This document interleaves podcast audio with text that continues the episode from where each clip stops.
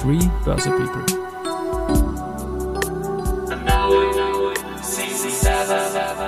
Are now in season 7. Presented by Fruits.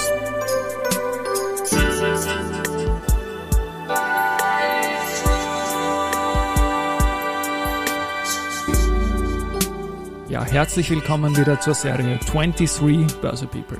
Und diese Season 7 der Werdegang und Personality Folgen ist presented by Fruits. Mein Name ist Christian Drastil, ich bin der Host dieses Podcasts und mein zehnter Gast in Season 7 ist Veronika Rief, langjährige Topmanagerin der UniCredit im Investmentbanking und seit 2010 mit Rief Financial Communications unternehmerisch tätig. Vor kurzem war sie noch in Usbekistan und jetzt bei mir auf der Showbühne. Servus, Veronika. Bei Servus. mir im Studio. Servus, danke für die Einladung. Ich freue mich bei dir im Sonnenschein über das Spittelauer Länder zu sein. Doppelter Sonnenschein, gell? Wir beide Sonnenschein, draußen Sonnenschein. Irgendwer hat das gesagt auf der Showbühne. Ich weiß gar nicht mehr wer. Es ist mir jetzt live eingefallen. Weißt du noch wer das? Es war jedenfalls ein holländischer Akzent dabei. Das war der Rudi Carell dann vielleicht, oder? Vielleicht, ja. vielleicht. Mhm. Aber wir reden jetzt nicht über einen Rudi Carell, wir reden über dich. Und ich freue mich, Karriere, Werdegang, Podcast 1992 bis 1995 hast du da eine Station im Journalismus eingegeben. Bitte in eigenen Worten, wie es bei dir begonnen hat, Veronika. Ja, ich habe noch bevor ich mit der Universität fertig war, schon mich auf den äh, Arbeitsmarkt begeben, weil ich irgendwie nicht gewusst hat, was aus, aus mir werden soll. Und das ging dann alles viel zu schnell, aber in die richtige Richtung. Ich habe bei einer Nachrichtenagentur begonnen, Wirtschaftspressedienst Wipress mhm. und äh, das war eigentlich der perfekte Einstieg, weil bei einer, bei einer Wirtschaftsnachrichtenagentur mit Finanzthemen lernt man einfach super schnell zu arbeiten, akkurat zu arbeiten und die Verantwortung zu übernehmen, weil ja andere Medien dann deine Geschichten abdrucken genau. müssen. Und vor allem auch musstest du bei einer Nachrichtenagentur sicher auch auf den Punkt bringen können, nicht so herumschwafeln wie ich zum Beispiel, oder? Naja. Ja, na schon. Also ich liebe es zu schwafeln, das ist ja meine DNA quasi. Aber Nachrichtenagenturen müssen kurz prägnant sein. Ja, und, und ich habe dort wahnsinnig viel gelernt und ich muss auch sagen, ich habe keinen äh, wirtschaftlichen Background von meiner Ausbildung her. Also auch das habe ich da in einem Schnellkurs alles ja. mir angeeignet. Spannend, spannend. Und im Jahr 1995 ist ja lustig, da kannten wir uns noch nicht, aber da bist du dann in eine Bank gewechselt aus dem Journalismus und ich von einer Bank in den Journalismus. Nichts anderes als Zufall. Wie hat bei dir die Bankenkarriere begonnen? Investmentbank Austria, spannende große Adresse damals. Ich glaube, nicht alle werden mehr wissen, wer die Investmentbank Austria war und wo die dazugehört hat. Bitte auch da um eigene Worte, Veronika, bitte. Ja, das war äh, damals ein, ein sehr großes Unternehmen. Es war die Investmentbank von der Bank Austria Girokredit. Genau damals und, und die große Konkurrenz war immer die Kreditanstalt Investmentbank, mit der wir später dann fusioniert worden mhm. sind. Ähm, ich habe dort begonnen als äh, im, im äh, Aktienresearch und äh, war eigentlich sehr geschmeichelt damals, als, als das Angebot kam, weil ich als Journalistin von den Analysten immer so fasziniert war. Mhm. Ihr Wissen, ihr Unendliches hat mich derartig umgehaut und da habe ich gesagt, ja, da komme ich hin. Schön. Und du warst dann im Equity Research und welche Märkte habt ihr euch da damals vor allem angeschaut? Ja, das war einerseits Österreich, aber natürlich Osteuropa ganz stark und, und das war damals die Zeit, in der äh, die Börsen in Osteuropa wieder eröffnet wurden und, mhm. und die Märkte äh, äh, langsam sich entwickelt haben. Wirklich eine wilde Zeit, war sehr mhm. interessant und ich bin froh, dass ich das miterlebt habe. Und du hast dann auch quasi irgendeine Art ähm, Lektorat gemacht über, kann man das so nennen? Ja, e Editor nennt man das. Editor nennt man das, okay. Ja. Bei uns hat man es immer Lektorat genannt. Ja. ja. Research Editor war die Position und, und, und die Aufgabe war im Wesentlichen die Texte, die die hochgeistigen Analysten ja, geschrieben haben und, und vor allem ihre, ihre äh, Statistiken und ihre Excel-Sheets für ein Publikum zugänglich zu machen, was nicht vom Fach ist. Aber ich habe auch sehr viel selber mitgeschrieben, wenn, wenn irgendwie zu wenig Kapazitäten war. Also ich bin schon sehr tief ins Research-Thema gekommen und, und habe das wahnsinnig interessant gefunden, auch mit den Unternehmen zu tun zu haben. Und hast du da irgendeinen Branchenschwerpunkt gehabt? Ist ja meistens so im Research, dass man die Leute nicht querbeet auf alle Unternehmen einsetzt. Nein, nein, ich habe alles gemacht mhm. äh, und äh, bin, bin eigentlich froh um, dieses, um diese breite ja. Erfahrung.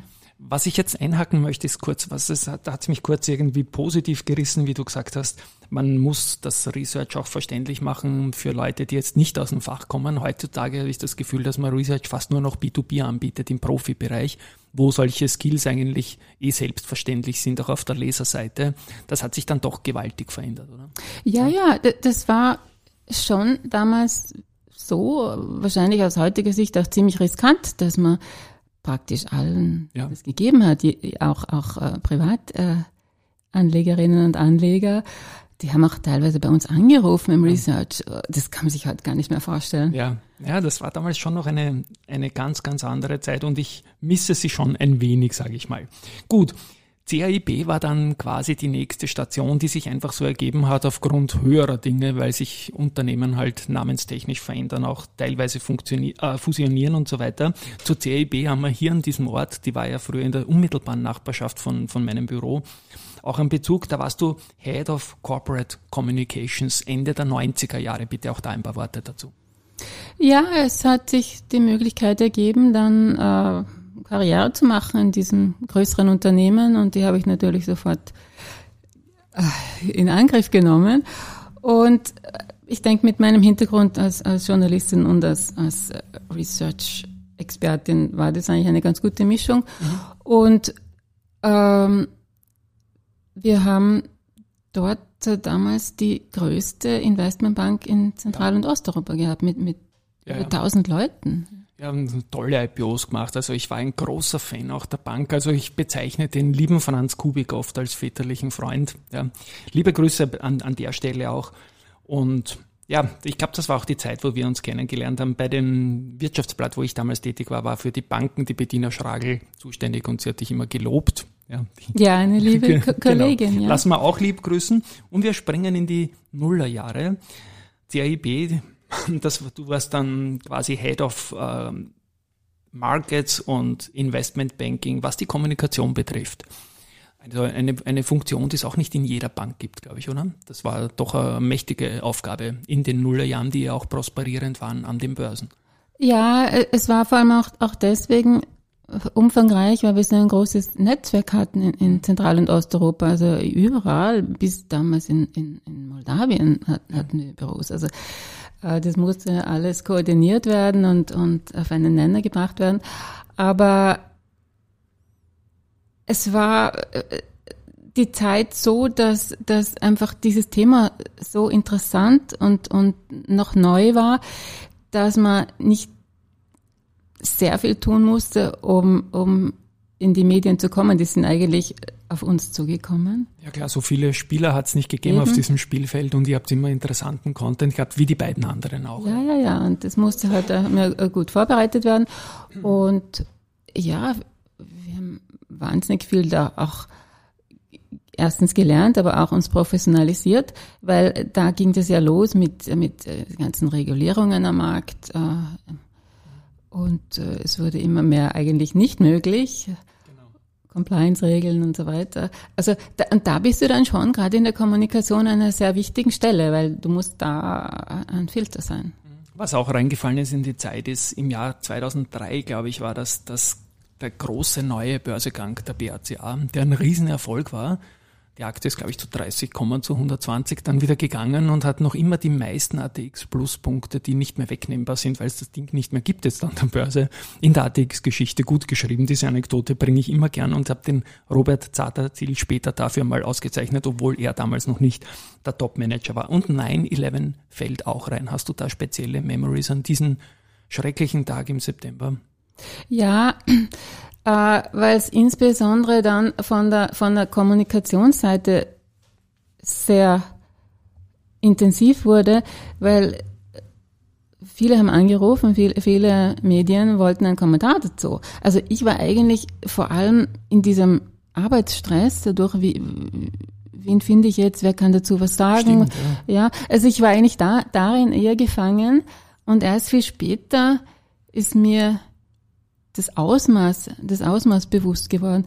Und ich kann mich schon erinnern, wir haben dann ein paar Tage später eine, eine Gedenkminute gemacht in der, in der Bank. Mhm. Und das war da am Julius Platz ja. in, einem, in einem Glashaus. Und mein Büro war auch sehr nah am, am direkt am Fenster, an einem schrägen Fenster. Und wie ich da so gestanden bin, habe ich mir gedacht, Hasch auf Zeiten. Ja? ja. Also wenn da jetzt einer ja, stimmt. reinfliegt und das war ja, ja. unangenehm. Na Wahnsinn eigentlich. Ich habe es mit vielen Leuten drüber gesprochen. Natürlich hat jeder eine Erinnerung an diesen Tag, aber wenn man dann in der Sekunde später oder zehn Minuten später die Journalisten anrufen und ein Pressestatement für einen Arbeitgeber rausgeben muss, ist noch einmal eine andere Liga, glaube ich. Ja. Na, das habe ich so eigentlich gar nicht gesehen gehabt. Die Nullerjahre selber, ich habe es erwähnt, waren Superphase an den Börsen bist du eigentlich Real Money Investorin auch dabei. Ich frage jetzt nicht nach der Size, aber mhm. du bist lange in den Märkten drin. Bist du auch in Aktien drin? Oder ja, in, ja. ja, also äh, wenn dann nur Aktien, Einzeltitel. Ja, same hier fast. fast ja. Und Zertifikate mische ich noch bei also, gerne. Ja. Nein, das, ist, das, das muss ich mich schon zu viel, zu viel beschäftigen. Ich, ja. ich mag äh, mich mit Unternehmen befassen, mhm. sie kennen und, und durchaus äh, auch mal was wagen. Also wenn Risiko, ja. dann gescheit. Das ist eine Ansage, ne? Genau. Und mit Homebuys ein bisschen oder? Auch, ja, ja. ja. Weil, so, weil ja. das gehört für mich wirklich total dazu, dass man das Unternehmen versteht und die Geschäftstätigkeit ja. versteht. Alles andere kann ich nicht nachvollziehen. Ja, man lernt auch so viel über einen Standort, finde ich, über Jobchancen für irgendwen. Man, also es ist alles sehr, sehr verwoben und sehr spannend. Ja. Und, und, das liebe ich an meinem Job, dass das so lauter Soap-Operas sind, diese Corporate Stories der Börse notiert. Genau. So, ja. Aber trotzdem, also ich muss sagen, die beste Aktie äh, in meiner Geschichte war bisher Kasmunai Gas, äh, okay. kasachische Gasgesellschaft. Okay, das sieht man auch irgendwie die Risikoneigung. ja. ja, genau. Und das, ja. das Schlimmste, das Drama, das sich eigentlich jetzt noch fortsetzt, ist die Sperrbank. Sperrbank die Aktien ja. sind gesperrt und, ja. und äh, na, das ist überhaupt, wenn man so irgendwie so tritt, wie soll man, na, man ist Passagier, man kann nichts machen. Das ist, das ist schon schwierig. Ja. Die haben in Österreich einen guten Job eigentlich immer gemacht, die Sperrbank Europe.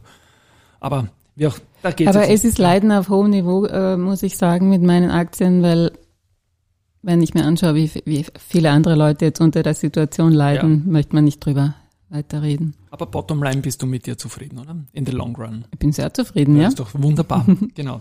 Dann mache ich weiter mit einem anderen Thema, das ich gern einbringe, wenn es äh, gerade passt. Und da steht jetzt dann noch, Tirolerin bist du und als Tirolerin tut man natürlich viel Skifahren. Das ist auch eine Passion von dir, oder? Skifahren. Absolut, ja. absolut. Und bist du Rennen gefahren früher auch, hier und da?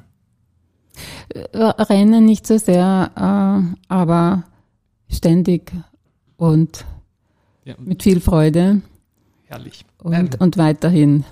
Ich glaube, ich wüsste auch, was ich mache, wenn ich in Tirol ansässig wäre. Und ich kann mich auch noch erinnern, ich habe beim Wirtschaftsblatt in der Zeit immer wieder für unser Unternehmen dann sportliche Teams zusammengestellt, sei es beim Marathon oder fürs Drachenboot. Und fürs Drachenboot haben wir dich damals mit engagiert quasi und haben uns sogar prompt fürs Finale qualifizieren können. Danke, dass du da dabei warst, war, ja, glaube ich. Es war eine, eine wichtige Erfahrung auf der Donau. Ja. Und, und äh, ich habe es aber seither nie mehr betrieben, muss ich sagen. Nein, ich, ich dann nachher auch nicht mehr. Wir haben alles erreicht. Ja, da muss man, man muss aufhören. Aber das Finale war dann schwierig, die Leute nochmal zusammenzutrommeln, weil das dann doch in Kärnten war und ganz, ganz, ganz, ganz woanders. Gut, ich bin jetzt nach diesen Soft-Abgleitungen ein bisschen in den Nullerjahren noch. Ich habe die guten Phasen erwähnt. Wir haben 9-11 erwähnt.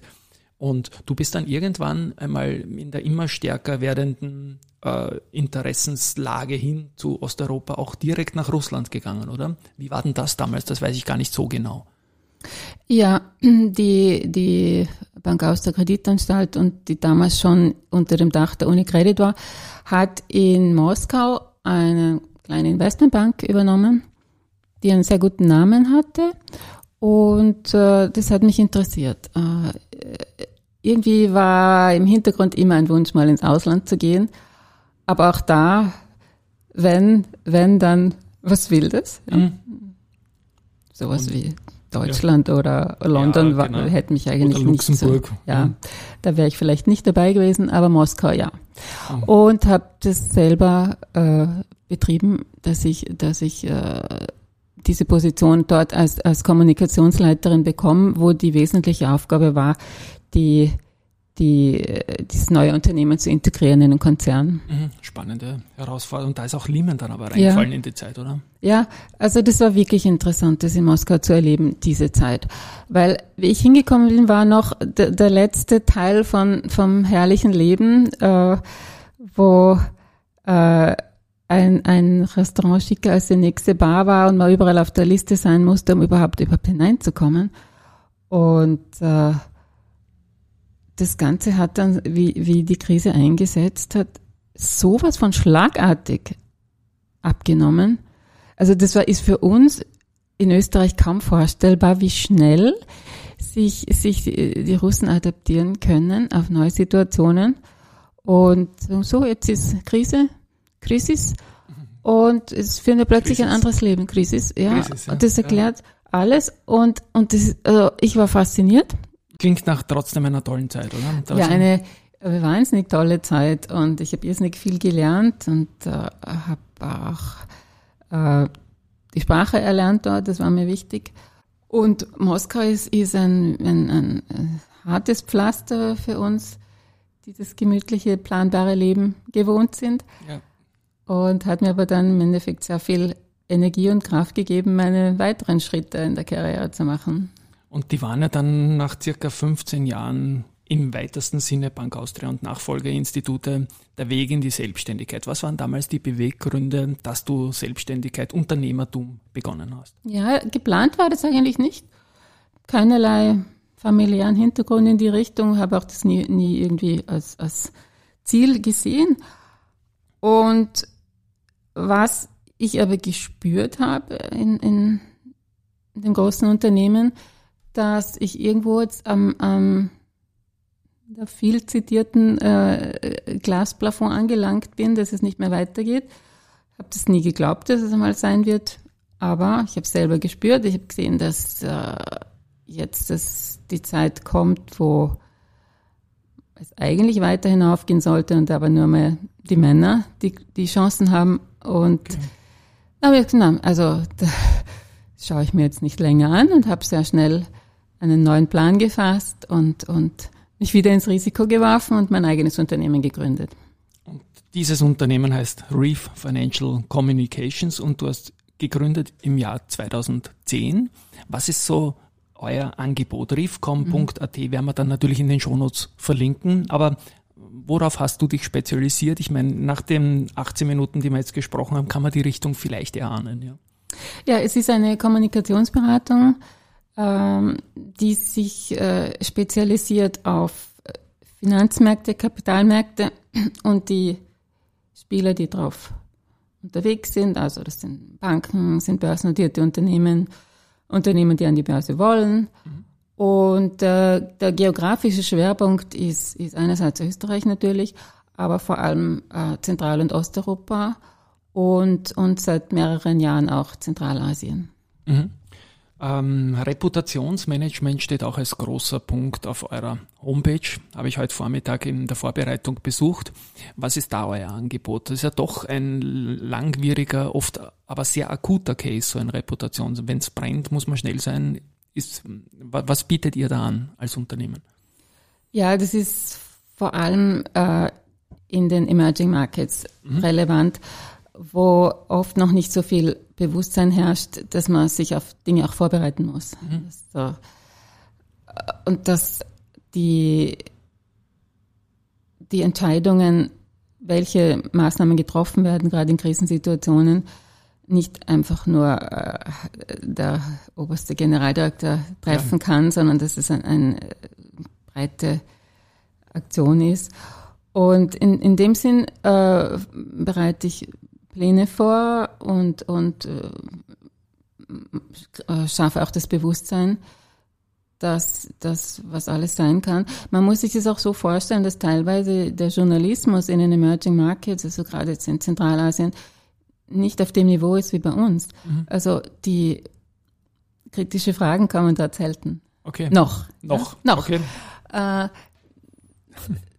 wird äh, mehr oder weniger übernommen, Ja. vor allem, wenn die, wenn die Inhalte schwierig sind, wie im Finanzbereich wird übernommen. Aber ich denke, das wird sich ändern und vor allem, wenn, wenn dort immer mehr internationale Investoren sind, dann werden andere Fragen gestellt werden und dann muss man auch äh, alles Mögliche im Köcher haben. Also da geht's, nehme ich an, auch sehr stark in Richtung Transformation, überhaupt ja. eine Story fürs Unternehmen überhaupt parat zu haben, oder? Falls einmal einer fragt. Ne? Ja, Stories, ja. das ist wirklich äh, ganz was Neues. Ja, ja. Ich kann mir das äh, vorstellen, ja. Dass man überhaupt kompetitiv wird, mhm. dass man äh, sich am Markt bestehen muss und nicht einfach äh, wie es in Usbekistan bis jetzt ist, es gibt wahnsinnig viele Banken, alle gehören dem Staat und jeder hat halt eine Aufgabe aber die treten sie nicht auf die Füße. Ja. Aber das wird sich ändern, äh, äh, sobald äh, andere Aktionäre dabei sind.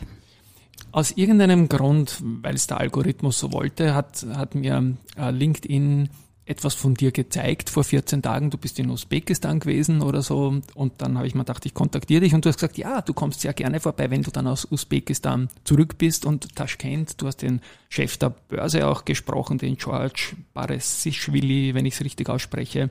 Als Fußballfan liebe ich solche Namen einfach, ja, weil da tolle Kicker auch herkommen. Ähm, ein paar Worte dazu. Taschkent, die Börse ist, glaube ich, im Aufschwung momentan sogar ziemlich, oder? Ja, äh, also vor allem ist die Regierung dahinter. Mhm. Und das ist der interessante Punkt. Äh, der, der ähm, ganze Kapitalmarkt wird in den nächsten Jahren sehr interessant werden und ich, ich rate allen dort genauer hinzuschauen. Mhm. Äh, es wird viele Privatisierungen geben und viele davon werden über die Börse stattfinden. Und äh, der Markt bereitet sich gerade darauf vor. Also es ist die Infrastruktur noch nicht so mhm. gut, dass, dass man als vor allem als ausländischer Investor mhm. dort sich zu Hause fühlt. Ja, es fehlt äh, Custodian, es fehlen äh, alle äh, heute bei uns notwendigen Hintergründe. Ich ringe meinen Gästen immer Fachbegriffe ab, die gerade so fallen, um sie kurz zu erklären. Bitte ganz kurz, Custodian. Ja, da geht es um, das, äh, um die Wertpapierverwahrung äh, mhm. und das Settlement. Ähm, irgendwer muss ja genau. wissen, wer oder äh, wo ich meine Aktien habe, damit ich dann zum Beispiel irgendwann meine Dividende bekomme oder damit ich informiert wäre, dass es eine Corporate Action gibt, wie zum Beispiel ein Aktiensplit oder ja. Das heißt, die, jemand muss es registriert haben und wissen und das sind äh, Custodians. Das sind meistens Banken oder auch äh, größere Organisationen. Und äh, die, von denen gibt es einfach noch zu wenig dort. Und sie sind aber dabei, das, das bald hinzukriegen und, und dann kann man dann, glaube ich, auch, auch dorthin schauen als Ausländer.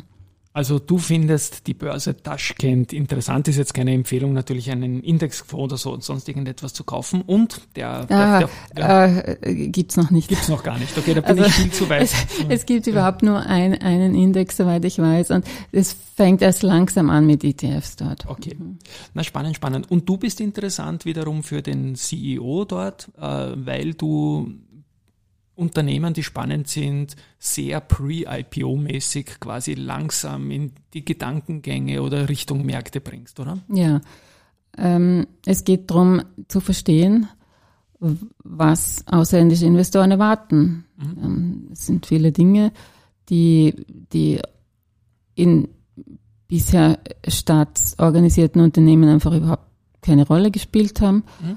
Und äh, die manchmal auch vielleicht äh, unangenehm sein könnten, ja. Und, und äh, die Fragen, die dann kommen, ist viel alles vorbereitet werden. Und es geht aber auch um ein gutes Auftreten. Ein, ein, ein, äh, Na klar, da braucht man alles, ne? Das komplette Skillset, um fit für einen späteren Auftritt am Markt zu sein. Ne? Genau. Na, Und in welcher Sprache spricht man da so? Wenn du mit dem äh, CEO, wird wohl Englisch sein, nehme ich an, oder? Ja, zwischen Englisch und Russisch. Okay. Ja. Also äh, in, in Usbekistan ist, ist Englisch schon sehr weit verbreitet. Mhm. Und äh, das Niveau ist auch hoch. Es gibt vor allem bei den jungen Leuten unglaubliche, unglaubliche tolle Leute. Äh, die hungrig sind, ja, ja. die ich für Gespräche, die ich hier mit, mit, mit 20-Jährigen nicht, nicht führen kann. Ja. Mhm. Und äh, die, die, die sind auch interessiert und, und offen. Ja, nein, spannend, spannend und immer gut, wenn, wenn das Angebot natürlich größer wird und spannende Länder, die da, die da sind. Zurück nach Österreich noch. Ähm, was machst du in Österreich? Was bietet ihr in Österreich an? In Österreich sind vor allem Banken mhm. unter unseren Kunden, aber natürlich Banken mit, mit Zentral- und Osteuropa-Geschäft. Äh, ja. Also das ist ganz klar eure in, in der DNA drinnen von, von ja, ja. Ich werde, wie gesagt, in den Shownotes verlinken, wenn man dich erreichen will, Veronika. Wenn man sagt, hey, das ist spannend, da habe ich was vor in der Region oder so. Dann das, wie geht das am besten? Über die Homepage oder? Zum Beispiel die Homepage, über, ja, LinkedIn, über LinkedIn. Oder man trifft mich irgendwo in der Innenstadt. genau, oft, oft zufällig ne, oder, oder auf Tiroler Hängen. Auf den Hängen auch. Skifahren, ja, Drachenboot ja nicht mehr, haben wir beide Karriere mhm, beendet mhm, irgendwie. Gell? Mhm. Ja, wunderbar. Ein Schlusswort vielleicht noch. Es ist ein Karriere- und Werdegang-Podcast. Wir haben über dich gesprochen. Hast du einen Tipp für junge Menschen, die jetzt gerade am Beginn stehen und sagen, ja, mir, mir taugt das eh auch irgendwie so ein Kommunikationsbereich, Kapitalmarkt. Wie steigt man da am besten ein? Ja, also ich bin der Meinung, wenn man in der Kommunikation arbeiten will, sollte man auch was anderes vorher dir das Research nicht geschadet, glaube ich, ne? Nein, auch der Journalismus nicht. Ja. Man sollte irgendwas sonst noch vorher gelernt haben, weil das ist ein, meines Erachtens noch schwierig, das dann noch später dazu ja. zu lernen, ja. Mhm. Ich, ich verstehe äh, was. Ja, ja. ja, die, also wenn man wirklich am Anfang steht, möglichst viel Erfahrung sammeln und mit dem ganzen Wissen, was man hat, dann, dann äh, mhm äh, drüberlegend eine das Kommunikation anbieten. Das ist ein guter Tipp und ein schönes Schlusswort. Liebe Veronika, ich freue mich riesig, dass du so kurz nach Usbekistan in der Spittelauer Lände warst, also lauter legendäre Dinge. Neben einem alten Headquarter von der CHIB. Ja, an euch da draußen, danke fürs Zuhören. Ich hoffe, es war genauso viel Leibendes dabei wie für mich und tschüss einmal von meiner Seite. Danke vielmals, Christian, hat mich sehr gefreut und Pfiat euch. Tschüss.